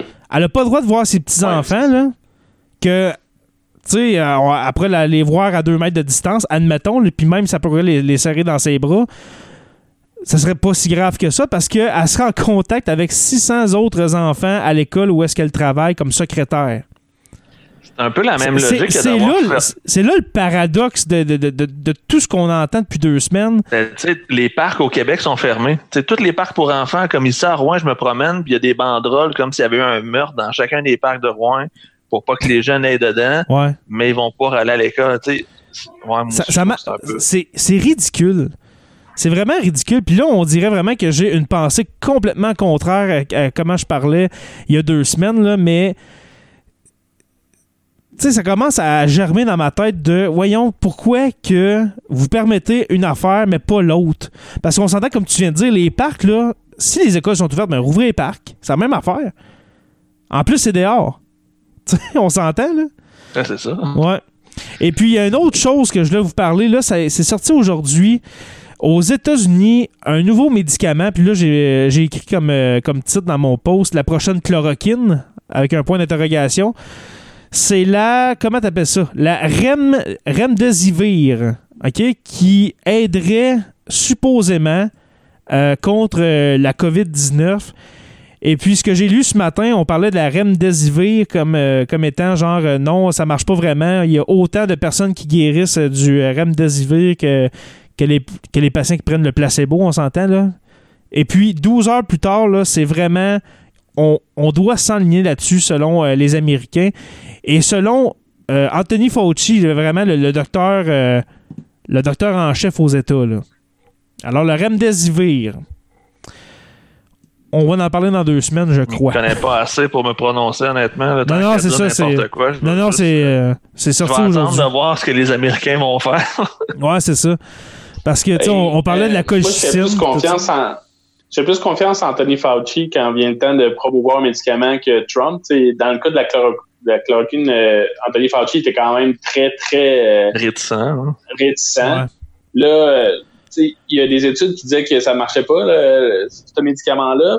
Il y en a d'autres qui ont avancé que ça pouvait réduire le, le temps d'hospitalisation, puis euh, euh, les probabilités de décès. Mais ça réduit de trois jours. Fait que c'est- c'est pas, Ouais. C'est pas. euh, C'est pas miraculeux, là. mais les liens sont assez forts pour que les liens sont assez forts dans l'étude pour que les gens qui prennent du placebo arrêtent de prendre le placebo puis qu'on leur donne ce médicament-là. Mhm. Euh, D'un point de vue éthique, ça, il y avait assez de, de, de guérison pour s'enligner là-dessus. Exact. Parce qu'on s'entend que la, chloro- la chloroquine, là, mettons-la de côté, là, c'est- ça a été, euh, ça a été le, le boss d'un mois et demi. Le là. docteur français là, qui arrête pas tout le temps. Là. Il y a Oui. juste un docteur français, mais tout le monde cite ce docteur français-là. Que ça revient à un moment donné, là. Ouais, exactement. Ouais, puis il y a comme un genre de culte autour de lui. Là, ça, ça, Mhm. ça, ça, C'est a quasiment victime, une là. dimension c'est un- c'est un ésotérique. là. Ben, ça, com- ça commence à être un peu euh, fatigant, agaçant, le rendu là. là. Mhm. J'ai vu aussi que celui qui euh, il y avait un, un prix Nobel de, de médecine japonais là, qui avait dit là, que le coronavirus avait été fait en laboratoire, puis qu'il il est allé sortir dans les médias pour Mhm. dire j'ai jamais dit cette phrase-là. Fait que c'est rendu qu'on prend des noms random, on leur fait dire des choses juste pour passer un message qui mène à rien. Je comprends tellement pas le plaisir des conspirationnistes de s'inventer des problèmes de même. C'est. Exactement. Euh, les gars, avant de terminer euh, cet épisode, je voulais vous demander est-ce que c'est réaliste de croire que le confinement complet prévu pour le 1er juin, parce que là, là on parle du Québec, là, euh, toute la société, normalement, selon ce que le gouvernement a annoncé, le 1er juin, tout va être ouvert avec des mesures de distanciation sociale, bien sûr, et puis des mesures pour les milieux de travail de la CNESST. Est-ce que ça va tenir le coup, les hôpitaux, dans le prochain mois? Euh, J'espère, j'espère, ça c'est sûr. oui, je le souhaite, là, absolument. On Euh, le souhaite, mais ouais. Ça, c'est un, c'est un argument aussi. hein, euh, tu sais, en aucun cas, les gens qui sont contre euh, le déconfinement, plutôt souhaitent que les gens se plantent. Tu sais, euh, il y en a qui, que, tu sais, dans les, les conversations plus corsées que j'ai eues avec certaines personnes qui me- comme m'accusaient de, de vouloir que. Ça, il y a un échec, là, tu sais. Ouais, c'est ça. Ouais. Moi, je pense pas que ça va être un, tu sais, je pense qu'on fait notre possible, mais euh, je, je pense qu'on n'en est pas notre premier confinement, on sera pas à notre dernier confinement. Si on relance tout de suite, euh, Ah non, on va être obligé d'être reconfiné Ben, éventuellement. Mm. Euh, mais je pense que le système va tenir le coup, le système de santé, je le souhaite. Euh, mais j'ai quand même des réserves, des inquiétudes. Tu sais, si on doit appeler l'armée en renfort juste pour les CHSLD, si ça se répand dans la population, euh, j'ai comme de la misère à croire que ça va super bien aller. Mm. Mais je reste positif. j'ai certains de mes amis qui m'ont rapporté qu'à l'urgence, les cas à l'urgence sont comme baissés. la clientèle vulnérable en ce moment est comme pacté dans des CHSLD à, à, combattre le coronavirus. Fait que, tu sais, les médecins dans d'autres sphères ont comme moins de, de, de, de job pour l'instant. Mais tu sais, ça, c'était euh, c'est des cas anecdotiques. Là. Je peux pas, je peux mhm. pas regarder les statistiques de la population. Mais peut-être que ça, on va avoir une courbe qui se peut et que le système va être capable de la gérer. Moi, ma plus grosse crainte, c'est l'arrivée de l'été, le soleil, les gens qui commencent à s'en foutre un petit peu. Moi, je pense que mhm. s'il y a une deuxième vague, ça va commencer à Saint-Jean. C'est là où ça va vraiment frapper parce que les gens, justement, vont s'être un peu reloussés, commencer à faire un peu plus de party, commencer à avoir des amis. c'est, euh, c'est là où on s'en attend le moins que ça va frapper tranquillement. Mais comme je l'ai dit tantôt, pour moi, là, euh, cet été, j'ai j'ai beau, euh, beau m'imaginer que oui, ça va bien aller, tout ça, on n'arrête pas de nous le dire, que les beaux jours s'en viennent, mais cet été, là, puis c'est humain, c'est complètement humain. Les gens vont se déconfiner, ça, va faire des parties, ça va se rassembler, puis euh, ça, va partir euh, de, ça va partir sur le mauvais bord. À mon avis, à mon avis. Je l'espère pas, comme vous avez dit, je l'espère pas, mais je vois pas comment que les gens vont rester à deux mètres de distance pendant les beaux mois d'été. En plus qu'au Québec, on a juste deux, deux trois mois d'été. Le reste, c'est de l'hiver, là, on s'entend. Comment? Moi, je pense que ça va être. Ça va être important de redoubler d'ardeur de, puis de rigueur pour ceux qui ont envie de, rester. Moi, c'est sûr que cet été, je, vais essayer le plus possible de porter un masque à chaque fois que je vais aller à l'épicerie. Puis de, Parce mm-hmm. que là, jusqu'à maintenant, on l'a eu facile, mais je pense qu'on va commencer à jouer avec la map à hard. Euh, puis il va hmm. falloir comme euh, faire plus attention à l'épicerie. Ben, moi, ce que je pense, c'est qu'il va falloir qu'on soit plus égoïste, qu'on pense à nous autres et à notre propre protection, puis les autres, ce sera leur problème. Tu sais, fait qu'on va comment, on va être un peu plus justement à faire nos propres affaires, à s'auto-protéger. Puis regarde, les autres, on peut pas les gérer, fait qu'on va faire du mieux qu'on peut pour nous, pour notre famille, puis les autres devraient faire la même affaire. Exactement. Euh, les gars, dans deux semaines, est-ce que vous êtes euh, partant pour un autre épisode pour euh, voir un peu l'évolution de, la chose? On va l'appeler de même, la chose. Ben oui. Ben, oui, dans deux semaines, ça nous porte à. Les écoles vont être ouvertes. Oui, justement. fait qu'on va pouvoir voir là, comment On ça se. en masse. Ouais, c'est ça. Mm-hmm. Moi, c'est sûr que je vais commencer à regarder plus. Tu sais, là, j'étais plus dans une optique de regarder les chiffres. Là, à l'international, mais je vais me concentrer sur le Québec, voir si le déconfinement va avoir un impact sur les chiffres. Parce que tu sais, une, augmentation exponentielle, c'est pas très long qu'on va le voir là, euh, si ça a un impact le déconfinement sur le nombre de cas euh, répertoriés. Mais comme, comme a dit euh, Arruda, si ça, mettons, là, ça va exponentiel, que là, la, courbe, elle, devient folle, puis que ça monte, ça monte, ça monte, on va, on va reconfiner. On va refermer les écoles, puis ça va être fini pour, pour l'été. Parce que mm-hmm tu sais, comme, il a dit, là, si, ça part d'un bord puis de l'autre, on, va ramener le monde à la maison encore, puis ça, va finir là, avec les conséquences que ça va avoir. Ben, je parlais tantôt du principe de prévention.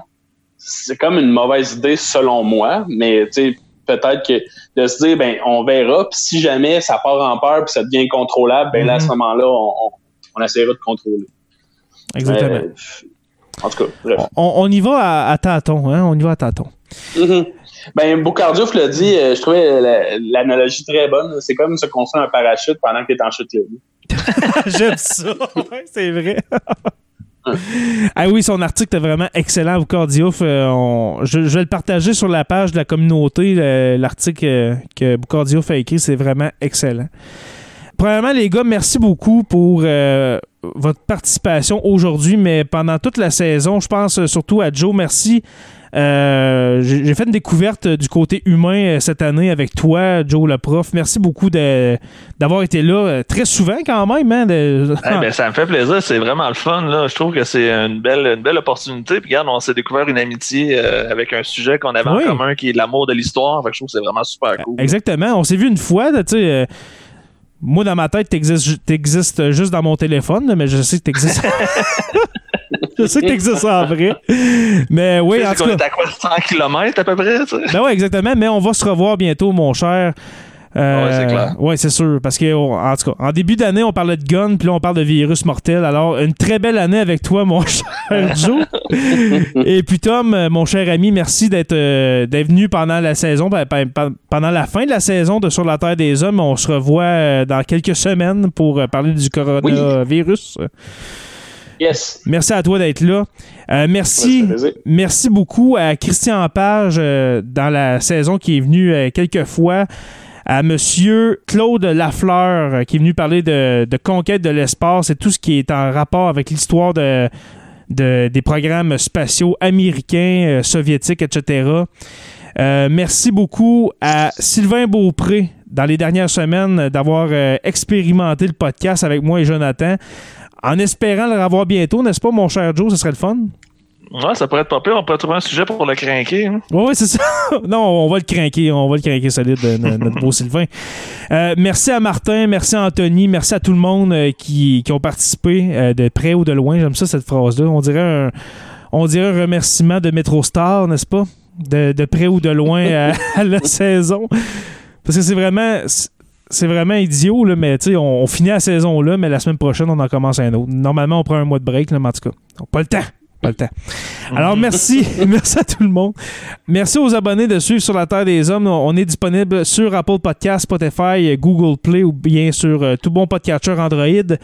Merci aux curieux, nos patrons Olivier Sauvé, Stéphanie Théberge, Pascal Ménard, les stagiaires Francis Furoy, Jean-Sébastien Lamarche, Martin Godette, Georges Dumais, Gabriel Anderman, l'historien Benoît Caisse, l'érudit Pascal Gassé. Je vous invite à rejoindre la page Facebook sur la Terre des Hommes, la communauté, pour venir discuter avec nous et peut-être même poster vos propres, euh, articles si vous voulez. hein. Joe, euh, tu le fais souvent, c'est vraiment apprécié. Merci beaucoup à toi. Ouais, ça me fait plaisir. C'est une belle plateforme. Oui, vraiment. Euh, sur la Terre des Hommes est une présentation des éditions Derniers mots. Merci à podcast.com et n'oubliez pas qu'à tous les jours, nous écrivons l'histoire. Merci et on se revoit très bientôt pour une autre page d'histoire de Sur la Terre des Hommes.